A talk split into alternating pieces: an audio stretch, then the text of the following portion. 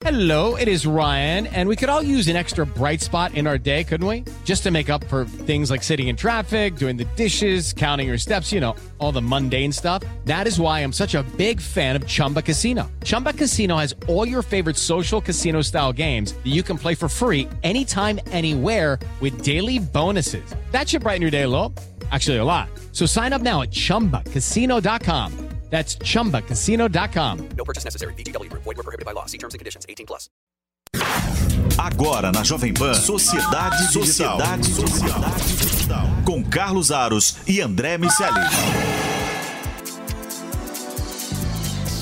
É isso, no ar o Sociedade Digital para todo o Brasil pela rede Jovem Pan. Lembro a você que estamos transmitindo com imagens pelo YouTube da Jovem Pan, o Jovem Pan News. Você acompanha este e outros programas uh, por meio deste canal e o Sociedade Digital também disponível em podcast para você nos acompanhar. O meu companheiro André Miceli ainda curte as férias, aliás, acho que termina hoje ou amanhã essa bagunça e aí ele volta à vida normal. Então ainda não está conosco aqui. Na semana que vem o André está de volta. Em compensação, eu estou muito feliz porque a bancada está, olha, coisa fina. Duas figuras que eu admiro muito, muito, muito conseguiram conciliar a agenda para estar tá comigo aqui nesta edição do Sociedade Digital para falar sobre um assunto que também é um dos meus temas preferidos. Sei que também está no radar deles. De um deles eu sei com certeza como um dos temas preferidos. A Cristina Deluca. Cris, obrigado. Oi, muito prazer. a Cris é jornalista especializada em tech e é também editora do The Shift. Aliás, recomendo que vocês acompanhem tanto o podcast quanto a newsletter. Muito, muito bons. E Fabrício da Mota Alves, advogado, especialista em direito digital, uma das indicações não é, do Senado para compor a, a, o, conselho. o Conselho da Autoridade Nacional de Proteção de Dados, que neste programa nós vamos descobrir se sai ou não sai, porque isso aí está demorando mais que, que uma novela das oito. Tem uma bola de cristal aí. Gente... Fabrício, obrigado por ter vindo. Imagina, um prazer, obrigado. E o Fabrício diretamente do aeroporto para cá. Direto. Não teve nem chance de não, respiro. O almoço tá até ali, uma barrinha, uma barrinha de proteína para segurar. Bom, gente, hoje dia o dia em que a gente vai ouvir muito falar sobre proteção de dados é o Dia Internacional é. de Proteção de Dados. A gente tem uh, esse assunto como um dos grandes desafios da nossa sociedade. E aí a gente não está falando só de Brasil, a gente está falando do mundo todo. Porque, de um lado, as, os indivíduos, né, os usuários, é, talvez desconheçam o que é a proteção de dados, a importância disso. As pessoas têm uma pequena noção sobre privacidade, porque ela está ali, né, de maneira um pouco mais clara, delimitando é, as fronteiras que as pessoas querem estabelecer para a vida delas no mundo digital e no mundo físico. Mas a proteção de dados é um tema um pouco mais complexo. Parece que é coisa de governo, coisa de empresa, e não é. Ela está no dia a dia de cada um de nós. Então, uma data como essa é muito importante para que as pessoas se conscientizem, que elas entendam que proteção de dados é algo que depende de cada indivíduo, tanto no fazer a proteção dos próprios dados, quanto no cobrar que as empresas, que governos, enfim, garantam que essas informações estejam protegidas. Vocês também têm essa, essa visão a respeito, Cris? Claramente, até porque é, a gente está numa sociedade em que a gente está usando os dispositivos digitais muito sem critério, né? A gente entrega dados sem perceber que a gente está entregando os dados né? e sem fazer uma análise de aonde aquilo vai nos levar, né? Então tem uma coisa bem bacana, porque se a gente for olhar sociedades até menores do que as nossas, né, do que a nossa aqui no Brasil, olhando só a América do Sul, o Uruguai, por exemplo, acabou de colocar no currículo escolar, desde a mais tenra idade, a proteção de dados como uma disciplina uhum, obrigatória. Perfeito, Qual perfeito. é a ideia deles? A ideia deles é começar a formar no cidadão, desde criança, né, essa cultura de que é você tem que olhar o que você está fornecendo, como você está fornecendo, de que forma você está fazendo uso das tecnologias que cada vez mais vão estar tá disponíveis no nosso dia a dia, né? A gente tem aí a inteligência artificial chegando Sim. de uma forma avassaladora. combinada com a internet das coisas, que é outra coisa que também está chegando, está todo mundo falando de casa inteligente, carro conectado, carro autônomo, tudo isso são formas de coletar dados Exato. sobre os nossos hábitos. Né? Então, a gente vai ter que começar a lidar cada vez mais com esses princípios e entendê-los. Agora, do teu lado, né, Fabrício, tem aquela coisa: o camarada só se preocupa e manifesta essa preocupação quando ele tem um prejuízo e aí ele corre pro advogado, né? É, o advogado, infelizmente, essa é uma cultura terrível e o Brasil ainda é uma cultura muito forte de só usar o, o socorro. Não vou falar de advogado, não, vamos falar de médico, vamos falar de dentista. A gente pode usar qualquer, qualquer nicho de, de serviço especializado aí, mas voltando para o aspecto jurídico, de só buscar o socorro, só buscar a orientação depois que acontece algum problema. Apagar o incêndio, né? Apagar o incêndio. E Depois nesse da casa é roubada, todo mundo bota tranca. é, exato. Depois que a casa é roubada, todo mundo bota a tranca.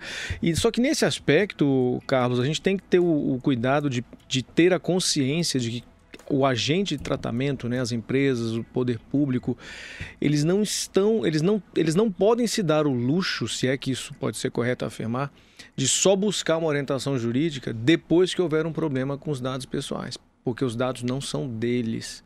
Os dados são de todos nós. Nós somos os proprietários dos dados. Então eles têm a custódia. E quando você tem a custódia de algo que não é seu, você tem que ter o, o- o cuidado redobrado para administrar aquilo ali. E esse é o problema. O problema é que as empresas têm que ter essa percepção. Olha, talvez um dos maiores efeitos, não vou nem falar da, da LGPD, mas das leis de proteção de dados, foi que elas despertaram essas empresas que investem muito em tecnologia para um aspecto fundamental. Os dados não são seus. Os dados têm dono. E os, e os donos agora vão começar a exigir que você os trate corretamente, que você os trate adequadamente, com, com justiça, com equilíbrio, com ética, com responsabilidade. E numa, numa dimensão que até pouco tempo atrás é, só aqueles que olhavam para o universo da tecnologia percebiam: ah, não, são as empresas de tecnologia que detêm esses dados, elas que estão usando as nossas informações. E quando a gente começa a discutir essa legislação, quando ela começa a caminhar em um estágio um pouco mais maduro, se, se apresenta para a população uma outra perspectiva. Opa, não são só as empresas de tecnologia. Todas as empresas armazenam e lidam com informações Exato. pessoais é, da- dos seus consumidores, dos seus clientes e por aí vai. E aí você começa a dimensionar e fala, opa, peraí, isso é muito maior do que só a minha brincadeirinha lá de, de envelhecer lá o aplicativo que, É né, que, que faz, que projeta a minha. como será a minha imagem daqui a tantos É. anos. A coisa fica um pouco mais complicada e o cara percebe que aquilo tá batendo na porta dele. Esse é o cenário que a gente tem hoje, só que a gente esbarra em talvez uma má vontade, vamos colocar assim, de uma parcela das empresas. E às vezes eu converso com alguns executivos e ouço as maiores.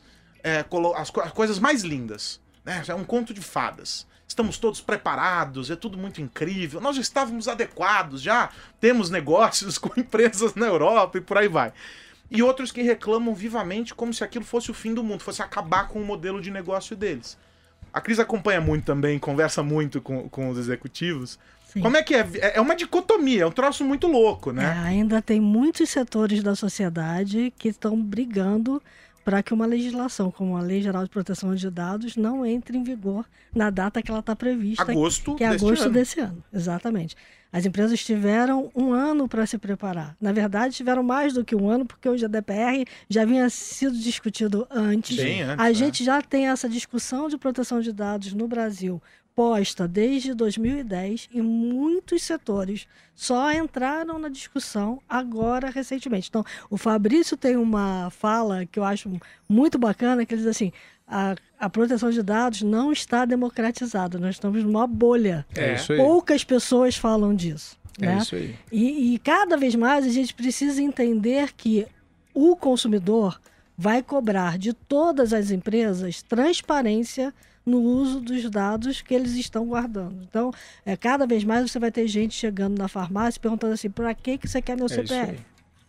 Ou chegando na entrada num prédio e dizer, tá bom, você vai pegar a minha imagem para eu subir. Aonde essa imagem vai ficar armazenada? sabe? A gente tem que começar a questionar quem está pegando os nossos dados pessoais, que tipo de uso ele vai fazer dele, como é que ele vai garantir que aquilo Exato. está seguro. É isso aí. Mas você sabe que eu, eu, eu esses dias estava num, num evento e tal, e que as- discussões, e eu, e eu, eu disse assim, olha, tem muita gente dizendo que os escritórios que estão fazendo esses treinamentos, que estão efetivamente colocando em conformidade as empresas, é, são os cavaleiros do apocalipse, dizendo que o mundo vai acabar quando a, a lei entrar em vigor.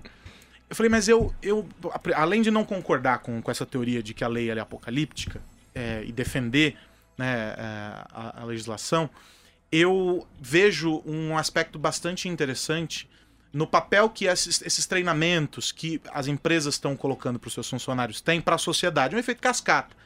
A minha visão é a seguinte: eu estou treinando o cara para que ele entenda aquilo sob a, a- a ótica da, da companhia. Mas ele naturalmente vai transferir aquela percepção para a vida Uhum. dele. Correto. E ele começa a ser um evangelizador, ele começa a levar aquilo para a mesa do bar, Sim. o almoço com a família. E aí o assunto se populariza. Aí a democratização acontece. Dá pra. Você percebe Eu isso? Você faz muito esse processo com as empresas. Eu você faço, percebe? eu tive essa visão desde sempre. Hoje a gente comemora né, o, o Dia Internacional da Proteção de Dados justamente para que seja um- um- uma referência no, no papel de evangelização. né? O, o papel dessa data é justamente disseminar o conhecimento, celebrar no sentido de chamar atenção. E, Carlos, é exatamente isso que você colocou. Só que eu ainda acho que, apesar de desse caminho ser um caminho natural, mas o Brasil é tão grande, ele tem tantas dificuldades, inclusive regionais, que a gente precisa também eh, vencer ah, as- os desafios próprios dessa nossa estrutura democrática, digamos assim. Porque, claro, a gente participa muito dos debates, a gente está sempre aqui em São Paulo, Rio de Janeiro, você já vê algumas capitais do Nordeste, alguns estados que estão enfrentando isso, mas o interior, isso ainda é muito pouco tangível e algumas regiões da, regi- eh, mais ao norte do país também é um assunto que se debate muito pouco. A gente está tentando levar, a gente já começa a receber convites para participar de debates lá, mas é uma dificuldade crônica, porque é uma lei, entre todos os- os pontos, é uma lei complexa. Então você não você sequer encontra pessoas qualificadas e não só qualificadas, porque o papel de evangelizar é um papel que vai além Sim. disso, é capacitadas para comunicar. Isso. Tem que ser um comunicador, porque eu já tive professores excelentes do ponto de vista técnico, mas terríveis na didática. Sim. Eh, assim, você precisa também de pessoas que tenham capacidade de comunicação e conhecimento. E a gente não acha isso em, em profusão no resto do país. Aqui em São Paulo, claro, tudo acontece de uma forma muito mais eh, Intenso. né? intensa, né? Então você tem cursos, tem eventos diariamente. Então é uma, é uma, massi- uma massificação que realmente, eh, digamos que a sociedade paulista é uma sociedade que vai rapidamente interagir com essa cultura. Ela vai propagar isso, acaba propagando isso de uma forma indireta, mas acaba fazendo. Agora, o resto do país a gente ainda precisa de muito, muita dificuldade. Eu vou dar um exemplo de Brasília, onde a lei foi gestada. Brasília é um dos lugares onde eu menos tenho demanda para dar cursos, treinamentos e palestras. E é onde eu menos vejo, dos meus eixos de contato, é, esse tipo de, de, A mobilização. de mobilização. E é uma coisa curiosa de se ver, porque lá estão os senadores, lá estão os tomadores de decisão, estão os parlamentares, Lá está o poder público, Tá o que é poder quem mais público, tem a dado cúpula pessoal. de todos os poderes está lá. Então essa evangelização, ela tem que acontecer em tantas direções, em tantos níveis, que a gente percebe assim que é um, é um caminho longo. É um caminho longo pela frente. Mas eu tenho certeza que esse processo eh, já foi iniciado, não tem volta, e agora é um efeito cascata. Claro que aquela bolinha de neve começa pequenininha no início, né? Mas vai ter uma hora que ela vai ficar gigantesca e quem não tiver preparado vai ser engolido por ela. Eu, eu fiz um, um comentário há um tempo atrás ah, no Jornal da Manhã falando sobre esse projeto de lei que propõe o adiamento. O, adiamento do adiamento do adiamento, que a coisa já se arrastou. É, já é, foi mais já do que deveria. Já foi adiado, né? Vamos, né, vamos, vez. vamos combinar. É, e fiz críticas e etc. E aí eu vi é, comentários de pessoas que, que me, me escreveram dizendo assim: ah, mas, poxa, tem o lado das empresas, tem. é, tem, tem um, um período aí, quer dizer que isso aí vai virar um caça-níquel, vão, vão botar a lei, a, a toque de caixa para começar a multar e muito dinheiro e etc. É, eu queria a, a- visão de vocês so- sobre isso, sobre esses argumentos que, que são colocados contrários à- à entrada em vigor em agosto. Então, a visão de que a lei vai ser um caça-níquel, quando você olha para outras legislações no mundo, ela não se colocou. Eu já escrevi várias matérias, o Fabrício já falou pra caramba sobre isso. Quando você olha o GDPR, tinha-se muito aquela dúvida de que todo mundo vai começar a ser multado. E hoje tem um, um clamor da sociedade do inverso. tem muito pouca multa sendo É isso aí. aplicada. Ou seja, precisa fiscalizar mais. E a né? ideia não é ter a multa. Então, assim, é natural que não tenha muita, muita multa, porque a primeira coisa que precisa ser feita é educar É isso Sim. a empresa a saber que tipo de dado ela tem, aonde esse dado está, com quem ela transaciona esse dado, com quem ela troca Qual é a né, o relação tempo dela inteiro, ali, né? qual é a relação dela com todo o ecossistema que está fazendo uso desse dado, para depois pensar em saber o seguinte: ah, tá bom, ela agiu de má fé. É, ela sabia o que ela estava fazendo, aí você multa. Uhum. Ela não agiu de má fé e pode corrigir, então vamos dar um, um- um voto de confiança para que essa empresa corrija. Então tem muito disso, sabe? Essa ideia de que ah, vai chegar alguém, vai me denunciar e eu vou ser multado é um pouco, é, sei lá, É meio fora da eu, eu- curva. eu falei que era uma visão reducionista. É quase isso. É, eu falei, o cara é, é- é o cara que é míope, ele não tá conseguindo ver Uhum. o mundo que tá se abrindo na à frente dele. Porque se a gente não correr atrás disso hoje, é, primeiro que a gente já fica atrasado em relação ao resto do mundo. A gente já tá assistindo a discussão sobre 5G, né? O Brasil é pródigo em fazer essas escolhas Verdade. espertas. É, e segundo, a gente é, é, deixa passar uma janela de oportunidade em um momento em que, de maneira muito é, entusiasmada, vários players ao redor do mundo discutem isso sob diferentes perspectivas, mas o centro nervoso é o que nós vamos fazer com os dados, né, como vamos proteger, de que maneira a gente trabalha para fortalecer essa- essas relações todas. A gente vai deixar passar esse bonde, e aí quando todo mundo estiver olhando para outras coisas, nós vamos querer discutir Ah, proteção só, de dados. Vamos lá, a Califórnia, que é a Califórnia, Muito bem onde lembrado. estão todas as empresas, né, as grandes big techs que estão processando os nossos dados. É. E por conta delas, muito, essas legislações passaram, porque quando a gente olha toda essa discussão de proteção de dados, assim, aqui no Brasil ela começou na década de 70 Sim. parou. Voltou em 2010, muito por causa das big techs. Uhum. Teve um boom em 2013 com o Snowden. Sim. né? E a partir daí a coisa começou a ganhar mais tração, né?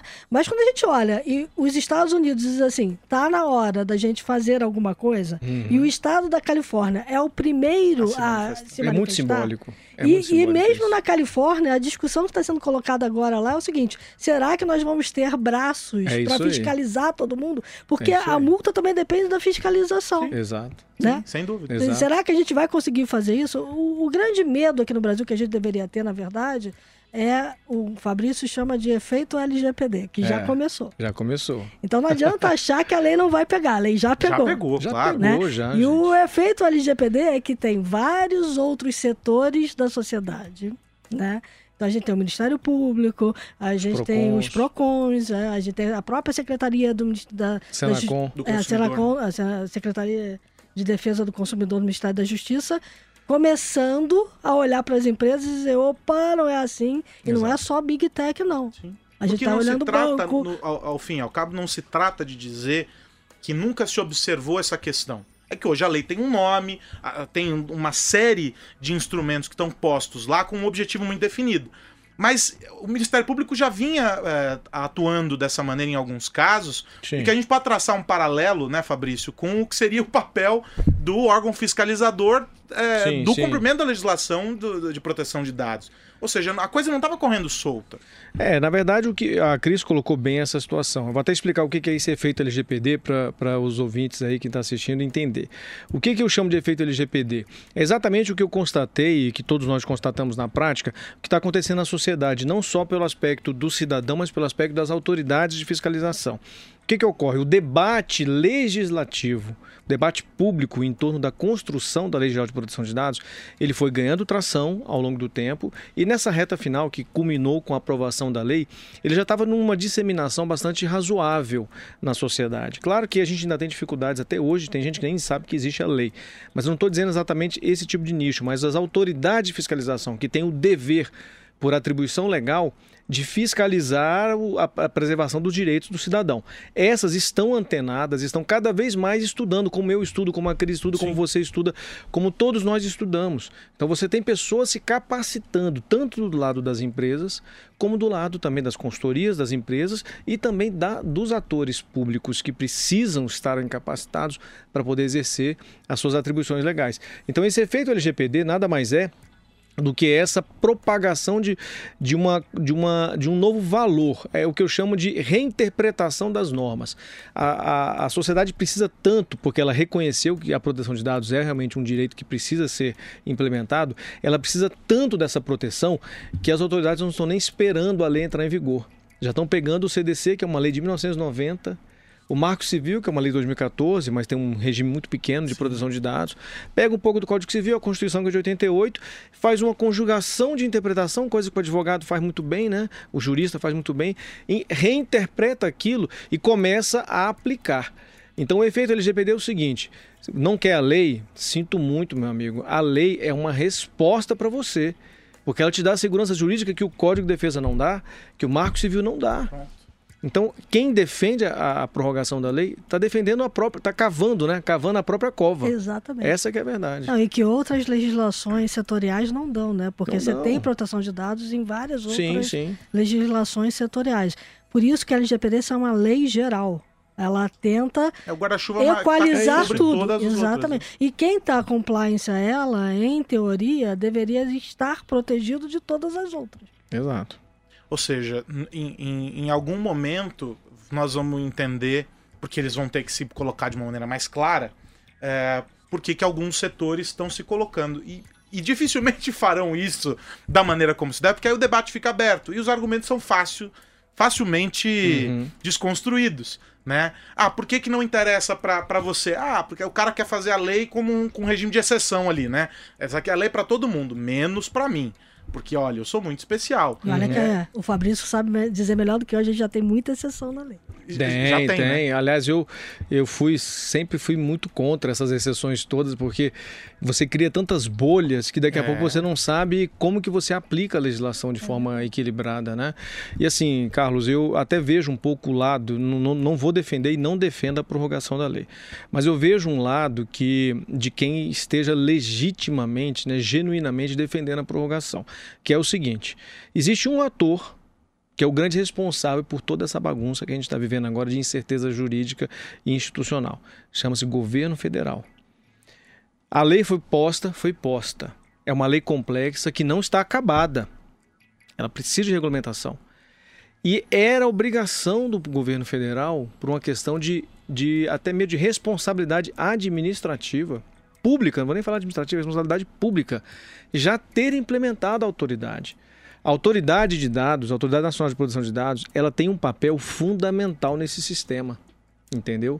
Então, sem ela, a lei, eu até escrevi um artigo também, mais um artigo falando, olha, sem a, sem a autoridade, a LGPD é um problema, não é uma solução. E de fato, a autoridade precisa dar respostas. Eu vou dar um exemplo que todos nós fazemos, já quem está no mercado de consultoria, busca fazer a implementação da lei. Maravilha. Você faz implementação a partir de quê? Dos parâmetros europeus. E que autoridade brasileira diz que isso está certo? Tem alguma que falou? Ah, mas é óbvio que ela vai. É óbvio? Você acredita que no Brasil as coisas acontecem pela obviedade? Não, é o país da jabuticaba. Não. E eu não seria tão seguro. Então falta uma diretriz, entendeu? Tem que ser pública, Quantos porcentos mesmo você diz que ainda falta para regulamentar? Algo em torno de 30% da 30 lei. 30% da lei depende de regulamentação. da regulamentação. Sem falar na interpretação. Tem coisas que têm que ser interpretadas pela autoridade, que é o órgão técnico, né? que, que é basicamente a lei como um todo tem que ser interpretada Sim. de forma a você compreender os limites das E aí só para ficar pontos. claro para quem está acompanhando a gente, essa definição ela cabe ao governo federal, ou seja, tá é dele, é do presidente da tá República. no colo do presidente da República tomar essa decisão. Se até agosto essa decisão não for não for tomada, a lei entra em vigor sem um, um órgão técnico que seja capaz de estabelecer esses parâmetros e de dizer para onde a turma tem que correr. É uhum. É basicamente esse o cenário que se, que se avizinha. É, estamos agora em fevereiro já praticamente, né? 28 de, de janeiro para fevereiro é um final de semana. É um cenário caótico. Eu até digo que se a lei entrar em vigor sem autoridade, realmente teremos problemas assim é bem difícil de solucionar. Eu porque... que é o seguinte, a gente entra em campo sem saber como é que o VAR atua. É, exatamente, exatamente. Porque você imagina, é, sem essa regulamentação, e até mesmo sem o enforcement, que o enforcement é fundamental também, né? É. No Brasil, especialmente, sem um enforcement adequado, você vê que as coisas não andam muito bem.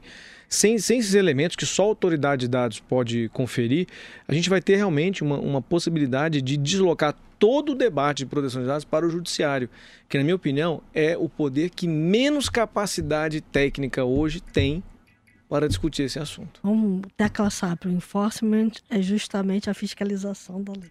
Exatamente. Da autoridade. Da autoridade. Especialmente A da é, autoridade. a autoridade tem o poder fiscalizador Quer, hoje. quer terminar com uma mensagem de otimismo ou, ou vamos ficar com a cobrança? Não, eu, eu, eu tenho uma mensagem de otimismo, sim. Eu, eu apesar Eu de todo, tem, apesar de toda, ouvir. apesar de todo, todas as críticas que eu faço a, a essa letargia, né, essa omissão, é, eu sei, sei que o país passa por uma dificuldade, por várias dificuldades e proteção de dados é uma pauta, é uma agenda que não foi incluída na agenda do governo. Nunca foi. Com duas crises políticas tremendas que a gente viveu, e com essa instabilidade toda que a gente vive, a produção de dados realmente ela está um pouco deslocada né, do, do foco. Tanto é que num debate eleitoral ela nem foi mencionada. Né? Mas nem por isso eu acho que o Brasil vai deixar de fazer o dever de casa. Eu acredito que o Brasil, é, o melhor do Brasil são os brasileiros. Né? Então, independentemente de governo, a sociedade brasileira ela tem amadurecido muito e ela tem tido muita capacidade de cobrança. E a internet, os meios digitais vieram para dar poder e voz de uma forma, de uma abrangência como a gente nunca viu. Então, eu acredito que a sociedade, assim como ela pressionou o Congresso, que pressionou o governo, ela vai novamente exercer essa pressão. Então, é por isso que eu acho que a LGPD é uma lei muito democrática. Ela é democrática na sua essência, na sua confecção, na sua criação. E vai ser democrática na sua implementação. Eu tenho certeza disso, porque eu acho que virá da sociedade a força necessária para que o governo tenha a responsabilidade que ele precisa ter. Agora, Cris, do lado da empresa, e a gente sabe que os empresários gostam muito de ver o resultado lá na ponta, pensar proteção de dados é pensar também em receita, é pensar em investimento, é pensar em como a empresa vai operar faturando também, né? Exatamente. E hoje saiu uma pesquisa, é, o resultado de uma pesquisa feita pela Cisco, que em teoria é uma empresa que cuida da infraestrutura né, de rede das empresas. Só e para tá lá... você ter um- a ideia do tamanho, Exatamente. Cisco foi a, a, a- provedora de infraestrutura para os Jogos Olímpicos. Exatamente. Né? Então é, é desse tamanho de empresa que nós estamos gente tá falando.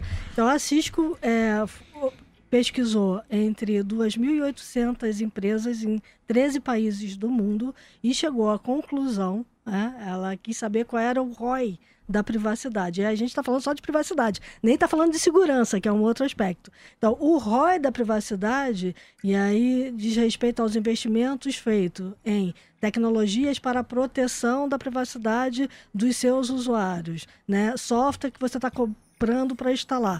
Tudo que você investiu para garantir que a privacidade esteja assegurada, é, é, cada dólar investido reverteu em benefícios 2 dólares e 70 centavos. Aqui no Brasil, 3 dólares e 30 centavos. Ou seja, é maior empresas pa- no é. caso brasileiro. No- maior no caso brasileiro. O número maior foi o número da, do Reino Unido, aonde a fiscalização de fato tem funcionado muito, que foi 3 dólares e 50 cents. Né? 3 dólares e 50 centavos. Ah, Qual é a ideia por trás disso? É que você. Como é que isso foi quantificado também? Não é só a receita que está entrando na empresa, é o que ela deixa de gastar com uma multa às vezes, né? Ou com algum tipo de problema que ela tem, porque entra aí a segurança, que Claro. a gente não está falando. Sim. E a segurança te traz muito prejuízo. E é um prejuízo que não tem nada a ver com a legislação. Exato. São prejuízos muito pesados para todas as companhias. Na semana Elas passada, aqui mesmo nesse, nesse estúdio, recebi o Roberto Rebouças, da Kaspersky. E o Roberto falava justamente sobre isso. É, a gente não especificamente sobre proteção de dados sob essa perspectiva aqui, mas segurança de uma maneira geral.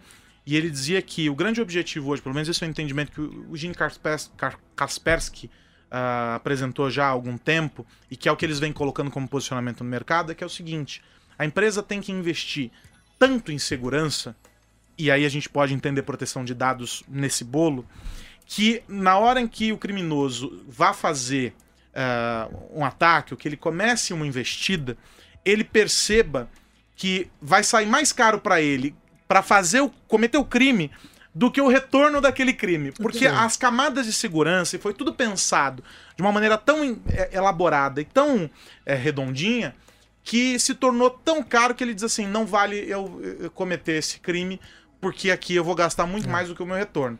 A gente está falando sobre isso, é investir para que você esteja é, em conformidade, para que você não tenha fio solto, desde o seu fornecedor até a hora da entrega para o teu cliente, para que você tenha resultado. É basicamente isso. É né? basicamente isso. Tanto que é, eu fiquei sabendo essa semana que em meados do ano passado, a Computia, que é uma empresa que está no mundo inteiro fazendo certificações, treinando pessoal de grandes companhias, é, tem uma reputação muito grande nesse sentido, tem uma área de cibersegurança muito expressiva. E aqui no Brasil, eles acabaram de criar um conselho de proteção de dados e de Olha aí, Olha só que cibersegurança. interessante. Então, proteção de dados está dentro. Na verdade, o nome é Conselho de Cibersegurança. Mas uma das iniciativas que eles estão começando Tá este ano é passar a trabalhar com todas as pessoas que estão ali, todas as empresas que estão associadas, e tem muito integrador de sistema.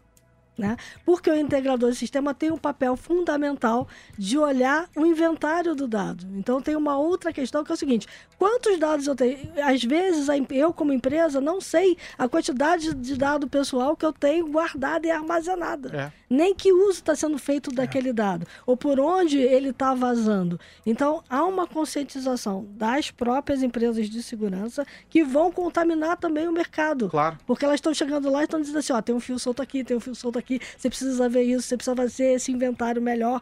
Então, nem que não seja pela simplesmente pela privacidade ou pela proteção do dado propriamente dito, vai vir pela questão econômica de que Sim. eu Perfeito. preciso proteger uma informação. Quer ver? O setor de saúde. O dado mais caro na Deep Web, lá na web profunda, onde os criminosos estão atuando, é o dado de saúde, Sim. não é o dado financeiro. Não, é. Não é o número do cartão. Não. É. E, te- e tem um detalhe aí nessa história que o cara acaba reconhecendo que se aquilo não estava mapeado, se aquilo era uma perda, era um vazamento no encanamento, significa que ele está deixando de fazer negócio com aquilo. Sem dúvida. Era uma informação que poderia ter sido convertida em resultado, Exatamente. poderia estar sendo direcionada para a estratégia da empresa, Isso. né? Ela poderia ser aproveitada de uma outra forma, né? Aliás, a- a- um, um dos aspectos positivos das leis de proteção de dados é aumentar a qualidade do dado.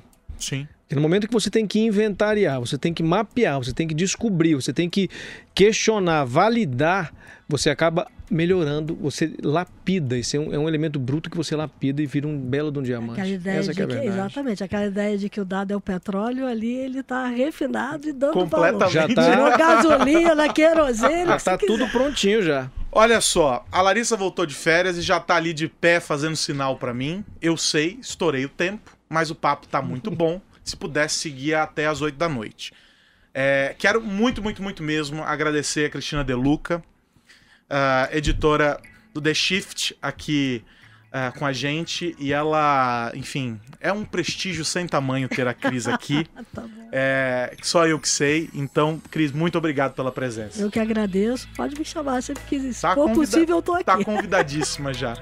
E o Fabrício, que não é estreante, já tá comigo sempre lá no Tech News. Isso aí. Altos papos.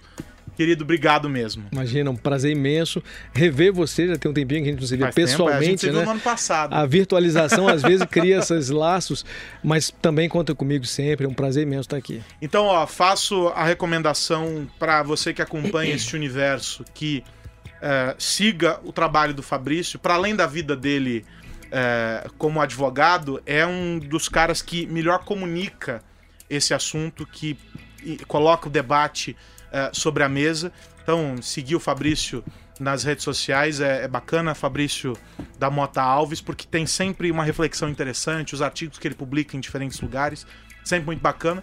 E a recomendação para acompanhar a newsletter é, e também o podcast. A news é fácil, é só pelo site que dá para fazer inscrição, né? Dá para fazer é? é www.ion89.com.br, que é o nome da empresa, e lá você faz a inscrição. E o podcast se chama The Shift, tá em todas as plataformas, faz parte da rede B9 de podcasts, então é só o pessoal procurar. E você pode seguir este podcast aqui também, do Sociedade Digital, acompanhar as nossas discussões semanais sobre o impacto da tecnologia na sociedade. O programa volta na semana que vem, o André Miceli também, porque uma hora as férias têm que acabar. E aí na semana que vem estaremos de volta com mais Sociedade Digital. Você, claro, nos acompanha no rádio, no YouTube e também em podcast. Até a semana que vem. Tchau! Você ouviu Sociedade Digital com Carlos Aros e André Miceli.